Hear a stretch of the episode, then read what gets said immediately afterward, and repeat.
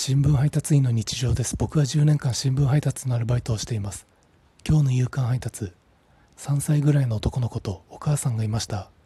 その男の子がマンションの入り口にある車が入ってこない用ガードレールを鉄棒みたいにして遊んでいました。その光景をお母さんがスマホで写真か動画に撮っていました。とても微笑ましい光景でした。